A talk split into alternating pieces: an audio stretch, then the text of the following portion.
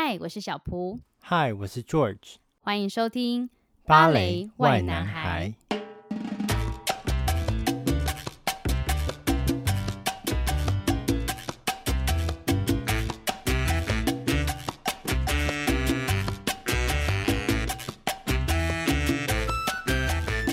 零零零，请帮我接线，乔治先生。嗨，撒回。没有啊，就是那个我们本周呢，其实就是就是要以一个关心朋友的态度，因为其实我们乔治啊，他这个月非常替他庆幸，然后但是他非常辛苦的繁忙了起来，但是忙总是件好事，因为就代表英国的疫情算是可以让他足以开始重新站上舞台，所以呢，乔治他其实上个礼拜去伦敦进行了三天的表演，不止三天了，然后最后。不止三天哦，不好意思，最后就是因为大家可以听上一集的 drama，变成是几乎整整为期一个礼拜的救火队工作。我觉得我们的 podcast 已经变成每周在分享 drama 的那个，我我觉得也不错啊，让大家看一下那个舞台之外的那个真实情境。嗯，然后呢，总之，因为其实乔治他上集也有提到。他伦敦结束之后会开始在里兹大剧院开始跳经典的《天鹅湖》。那那时候其实他有提到说首演的时候状况也不错，然后也都算是有满座，大家可以喝酒啊聊天的。那不知道经过了这一个礼拜的演出下来，是平静的度过了那一周，还是又像伦敦一样充满 drama 呢？哦，这一周比伦敦还要更 drama。伦敦，我我想你那个已经是 drama 的极致了吧？没有，我跟你讲，因为我们现在舞团不是上次有讲说，我们舞团现在分成两个舞蹈泡泡。对啊。所以假如说有一组有人确诊的话，还有另外一组可以演出。嗯，嗯嗯。这样观众才不用退票啊，或者什么样子的。那这件事情就真的发生在我们天鹅湖的身上。天哪！哎。但是你们其实这样子分两边真的是蛮危险的，因为其实一包的舞者人数也不少，所以一中真的就是影响到半数的人。对啊，然后反正最我先跟大家分享一下，所以我们第一组是礼拜四、礼拜五演完，然后礼拜六有两场，那两场其实是第二组要跳的。嗯，那我们第一组已经把礼拜四、礼拜五。安全的演完了，大家都很平安，觉得要，然后也没有生病，也没有干嘛，嗯，要准备休息了，因为大家都很累，演完两天满满的天鹅湖以后，准备好休息了。然后上次也跟大家分享说，我有预计要去打疫苗，对不对？对，乔治，我看你的现实动态，你好像很很完满的打完了两剂，啊，没有打一剂而已，哦，打一剂，哦，OK。对对，打一剂，嗯、然后反正我就那那时候就想说，哎，那我有礼拜六、礼拜天的休息，我可以去打疫苗，然后隔一天就可以好好休息嘛。因为听说隔一天的状况会比较差，嗯，所以我就原本有这个想法，就是说，哦，那礼拜六去打疫苗，因为礼拜礼拜六是休息的，礼拜六是第二组要表演，嗯，结果呢，我礼拜六的早上九点半打完疫苗。就很开心的想说去喝个咖啡啊，等等，然后结果就发现，嗯，老板开始狂送 email，就说第一组请立刻到排练教室。我们想说怎么了？吓死人了！那我这边打个岔，你们。你们舞团临时找人还是非常有礼貌的，用 email 不是用通讯软体直接炒炒休假的舞者吗？呃，应该是怎么讲？我们其实那天本来也有要上课啊，但就是只有芭蕾课而已，所以大家其实都有准备好要去公司，只是没有想到是这么紧急的，嗯嗯嗯，要马上立刻到。因为我们大概十点的时候收到 email，然后呢，那一天就是刚好第二组有人测到。确诊，所以整个 Bubble Two 要隔离，开始自我隔离十天。哇，那等于是接下来十天都是你们你们第一组撑场就对了。哦，第一第一组从礼拜四撑到礼拜下礼拜六。哇，哎、欸，不停休吗？呃，休礼拜日而已。那其实 其实某方面就是不停休啊。对啊，就是不停休啊，就很可怕。而且重点是我我原本还有想说礼拜六礼拜日可以休息。结果不料，我一打完疫苗，马上他跟我说：“呃，George，你两点半有一场秀，七点半还有一场秀。”嗯，哎，你刚打完疫苗，不会不舒服，或者是手臂很酸吗？手臂很酸啊，但没有到不舒服。所以手臂很酸，然后还是要疯狂的，就是举手、跳舞、旋转这样子。我觉得男生还好，但是阿累去打了疫苗，他跟我同一个时间去打，嗯、然后他也收到 email 要去支援天鹅湖，嗯、因为他是 bubble 第一个 bubble 的。对。然后就想说，哇塞，女生打完疫苗还要去支援 天鹅湖，都是用用手，你知道吗？就是女生的手。学那个天鹅的那个翅膀啊，鼓动啊，对不对？对啊，在那边在那边那边挥，嗯，哇，痛死了！天哪！但还好我没有我没有吃任何止痛药，我就上台了，安全的演完两场秀，所以还算好险。那你女朋友嘞？女朋友吃止痛药，因为他手臂是真的蛮酸的。天哪，好辛苦！哎，这真的好辛苦哦，还要为了，哎。没有办法，而且因为重点是人家已经买票来看，人家很期待，然后你不可能因为第二组的人有人确诊，你第一组明明没事，然后你还把演出取消，这不太可能。嗯，那比如说像是你们现在第二组的人，因为有人确诊，那他们就要居家隔离十天嘛？那是十天之后大家再测一次，看有没有阳性这样子吗？呃，他们其实没有测，哎，就是。他们十天以后其实就是我们的放假了，所以他们其实也没有管太多。哦，哎，我那我问一个题外话，就是因为其实我不太了解那种芭蕾舞者的一些休假、特休或者是什么什么加班，像你们这样子比别人多跳一组的话，那是那些被隔离的人薪水少那几天，然后补贴给你们吗？还是有什么机制啊？就是当舞者遇到这种要加班的状况，会跟我们一般的公司一样吗？应该怎么讲？我们并没有，照理讲，这不叫加班哦，因为我们每天其实都有固定的工作时间。嗯，那假如说你今天刚好是你的休息，那是团长给你的休息，那不是舞团给你的。哦，是分配好的，是刚好分配好，所以，嗯，其实本来你就是每天要跳，但只是因为为了我们整支作品的完整性，还有每一个人的精力的分配，嗯，它会有 A/B cast，所以让每一场秀，每一个观众来看，都会看到最完整的作品，懂？那个质感是好的，对，嗯，所以他才会分 A/B cast。那在薪水这方面，其实他他就是一样，月薪是照给的。嗯，哇，也是啦。其实对第二组来讲，他们也是不想要不表演呢、啊。对啊，他们他们真的很可怜，因为他们那一组的人，很多人都是基本上全部今年要走的人都在第二组。要走是指就是退休啊，不然就是自己离职。哎，他们才几岁就退休？呃，有一些人已经四十几了，然后有一些人是三十几，哦、然后有一些人是二十几，然后要换团。哦，哎，可以四十几岁还在你们。北方芭蕾舞有你们的全名，反正就是还四十几岁还可以在你们的舞团跳舞就对了。对，大家跳的东西有限，就是可能没办法像年轻人跳的这么活跃，可能跳的角色可能都是演戏为主啊，不然就是做一些呃比较简单的一些角色。嗯，我好惊讶哦，我以为通常三十岁就是舞者慢慢就会自行去。不然是换团，要不然就是找其他的相关行业。居然会有人跳到四十几岁，蛮厉害的。嗯，所以其实就是大家就是一个互相体谅的心态，这样子，就是薪水上面。对，嗯，还不错啊。因为其实那些人就如果因此被扣薪，应该也会很不爽吧？就是那又不是他愿意的。当然啦、啊，他们都练习练那么久了，而且大家都把整这英文是讲 put the heart into the The dance 就是把你的整颗心脏都放进了这支作品里面，嗯、掏不出来，掏出来放进，对，对啊，然后就突然有人确诊，全部人都隔离，然后就没办法演出。他可能是他这一生最后一次演出也说不定，嗯、然后就这样没了。对啊，哎、欸，其实某方面你也是蛮幸运的。怎么讲？你在去年大家正好都没有表演的时候确诊，然后。又幸好没有什么很大的症状，然后就健康康复了。然后今年虽然说你比那些不能跳的人还要辛苦，但是至少嗯，你可以重返舞台，然后也打了疫苗了，可能不会像他们一样那么担心会确诊。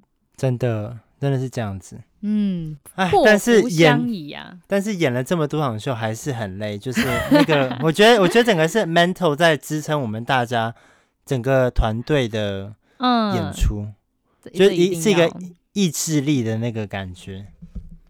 真的，而且而且不知道你们怎么样，但感觉应该你们某方面还算是团结的。如果遇到那种很分崩离析的组织，大家应该会很崩溃吧？对啊，我们我我这样想，我们真的是蛮团结的，因为像。其实天鹅湖在我们团来讲，对男舞者还有女舞者，就是我讲的是首席哦，是非常重的一个角色。嗯，每一几乎每一卡都有他们，是不是？对啊，然后他们基本上就有有有一对男女主角，他们基本上跳了嗯。全部的场次，嗯、我不知道他们怎么办到的，因为我们这个 bubble 只有两对 principal，两对 principal，所以四个人。两对 principal 是什么？呃，首席舞者。哦，我想到 principal，我想到两对原则，我想到什么原则？啊，首席舞者叫 principal，principal dancer，对，principal，OK，对啊，所以他们他们要负责的分量蛮重的，嗯、所以他们那几天真的是每天来上班都是累的，不知道跟什么一样，就比我们还累，因为他们要又要扛又要。给观众很多精力，你知道他们又是首席舞者，他们要要做的事情很多，在舞台上。嗯，对啊，压力应该很大，很大，他们很大，而且重点是他们的压力不完完全全只有在舞台上，他们假如受伤的话，没有人可以 cover 他们。真的假的？我以为你们都会有备用舞者诶。我们的备用舞者，我们团才才大概四十五个人吧，然后又分成两个 bubble，怎么可能会有这么多备用舞者？哦哎，那他们都不担心，比如说真的有一个主角他受伤了，比如说就像你之前一样不小心，哎，你之前录一个什么儿童剧，有一个女生，比如说脚脚骨折，遇到这种状况嘛，都不会担心吗？会，他们很担心，所以他们就说，我们 Bubble 一有人，不管是大大小小的角色，只要有人伤了，我们这样这样秀可能就要 cancel 了。就可能要跟观众说对不起，因为因为我们这次损失太多人了，整个 Bubble Two 的人都在居家隔离，然后我们只要有一只天鹅伤了，可能整个队形都要换，你知道，所以不是只有首席舞者很重要，就是连群舞每一个角色其实都在这一次啦，就真的是大家都很小心，都很照顾对方。哇塞，搞不好你们老板每天回去压力都大到那个以泪洗面也说不定。哇，他他压力超大，超级大，而且他要扛你们的生计。虽然英国政府有补助你们，但对他来讲，他可能还要对他的一些投资人负责啊，那一些。嗯，真的真的是这样，我真的不会想要当他的角色，在这种时候。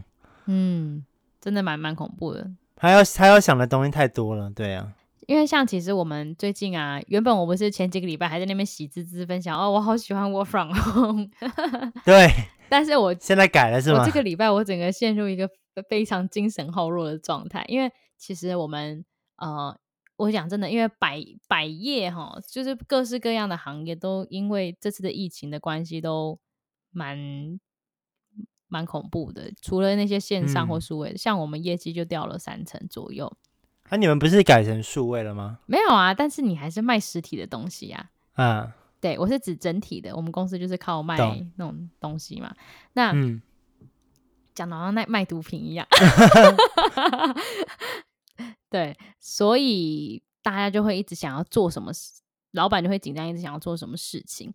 但是有些东西是你砸更多钱去做，不代表会反映在你的，你知道成效里面。嗯。对啊，因为其实大家现在就是很多人资金就是比较保守嘛，不会去买一些必要品的东西，必要品以外的东西。嗯，然后所以我们就就是最近有很多琐碎的事情，然后我认真开始每天都加班到快要十点，然后我今天早上就突然间眼前又一片，就一突然间一黑，然后又好，然后就觉得超累。然后我觉得虽然我不知道你你们这样每天跳舞，然后顶两个班用的体力的消耗完的感觉是什么？但是至少在心灵层面，我可以讲，我一天工时这样子，等于是正常人的两倍，一个人也当一个半人用。Oh my god！连这种坐在空间里，我都很累了。我真的是不敢想象你们如果顶两个人去跳舞哦，那也真的是蛮恐怖的。但重点是我们这样子跳完，然后我们这一周下来，我是真的有感觉到，感觉有成就成就了自己，你知道，就是有那种成就感。淬炼。嗯，我不知道小蒲坐在办公室这样加班加完有没有这种感觉啦？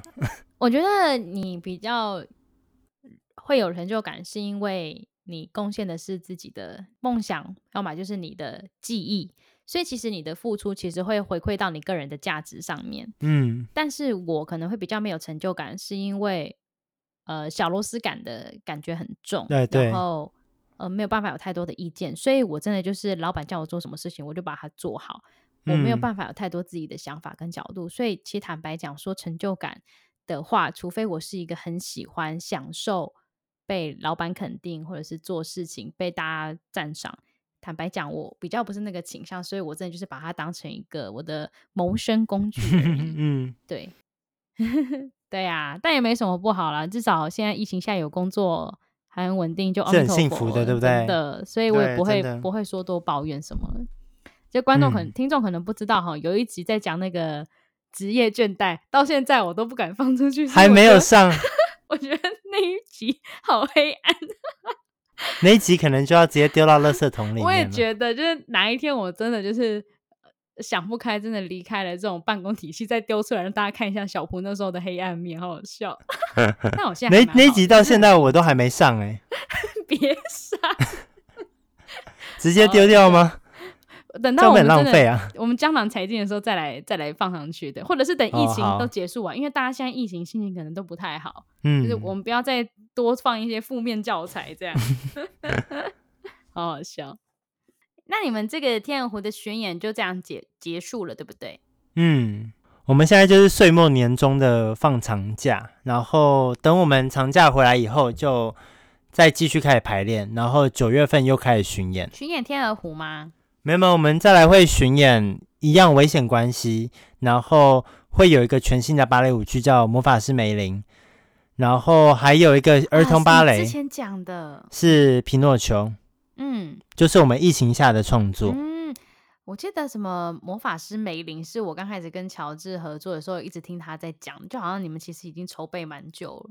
我们其实去年就应该首演，但是因为疫情的关系，延迟了一年多。嗯，那皮诺丘呢？皮诺丘是儿童芭蕾，所以我们每年基本上都会制作一出新的儿童芭蕾给小孩看。然后是这一次很很有趣，是因为。是我的一个好朋友，他叫 Gavin McCaig，他是嗯 Junior Soloist，就是青年独舞者，他是舞团的青年独舞者。然后他这是他第一个创作，嗯，他第一次首次编舞，然后首次自己去找艺术家合作。他几岁啊？哦，我不知道哎、欸。哎，蛮好奇的耶，就是当编舞家有什么资格限制吗？如果不以年龄来讲，他一定要有什么经历吗？还是他想编，然后舞团？舞团肯给他编就可以编，他想编舞团肯给他编，他就可以编。有这个机会，他就可以去做这件事情。嗯，对啊，就像是凭实力这样子。对，嗯，那还有你们这种皮诺丘给小孩子演，会比较像是，因为我想象中皮诺丘，你们如果就算用芭蕾用，还是比较偏偏向是有跳芭蕾的话剧。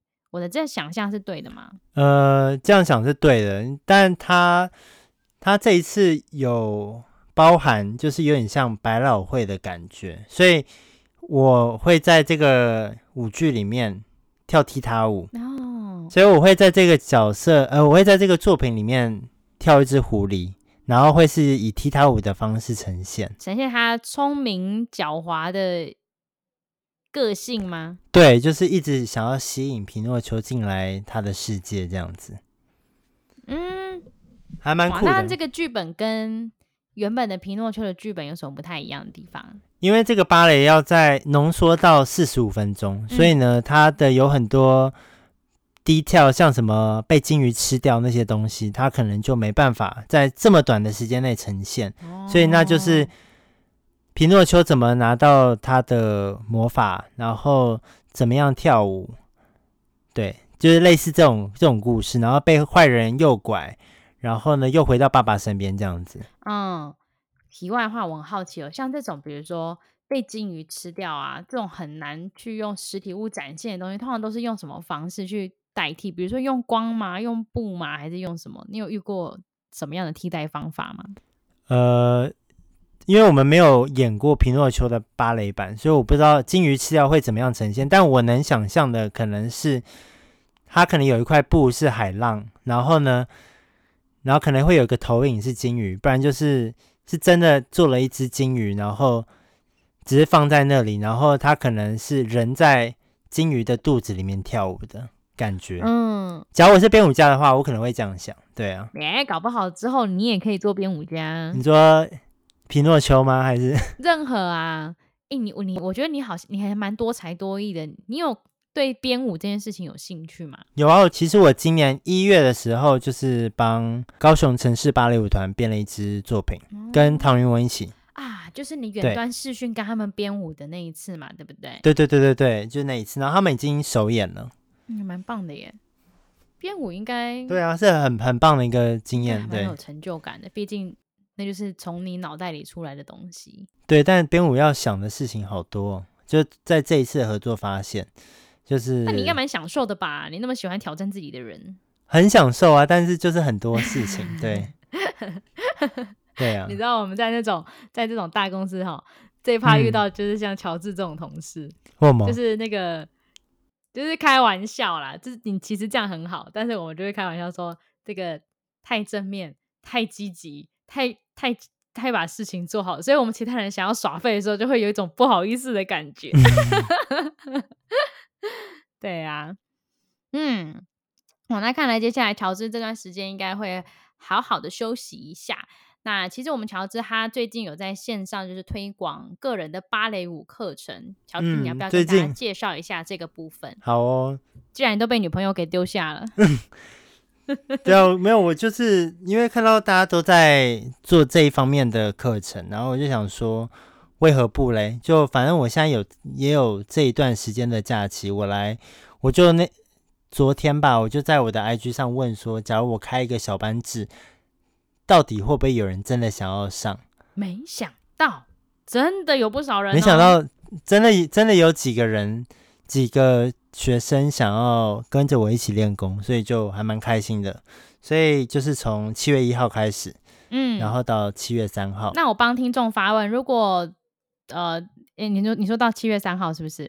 对，我们这一集 Podcast 上了，应该已经是超过了这个时间了。哦好啊，那不过其实听众没关系，如果有兴趣的话，乔治以后休假的话，呃，如果这是成效好的话，我也会请他多开的。诶，我谁呀？我怎么可以叫乔治多开？就是我会 不会了，我会多开啦。假如说成 效不错的话，就这一次这样课程下来以后，我应该看看成效，然后再决定要不要再加开。嗯嗯嗯，嗯嗯好。那就就是欢迎大家，就是多多就是订阅，不止订阅我们的 podcast，然后也去可以看看乔治的呃 Project Sorted 的这个粉丝专业，上面有很多你平常可能不一定可以接触到的一些国外舞蹈的奇闻异事，或者是一些新闻，或者是一些招聘舞者的消息。就是如果你真的对芭蕾或者是想要成为舞者很有兴趣，都欢迎多多关注我们的乔治哦。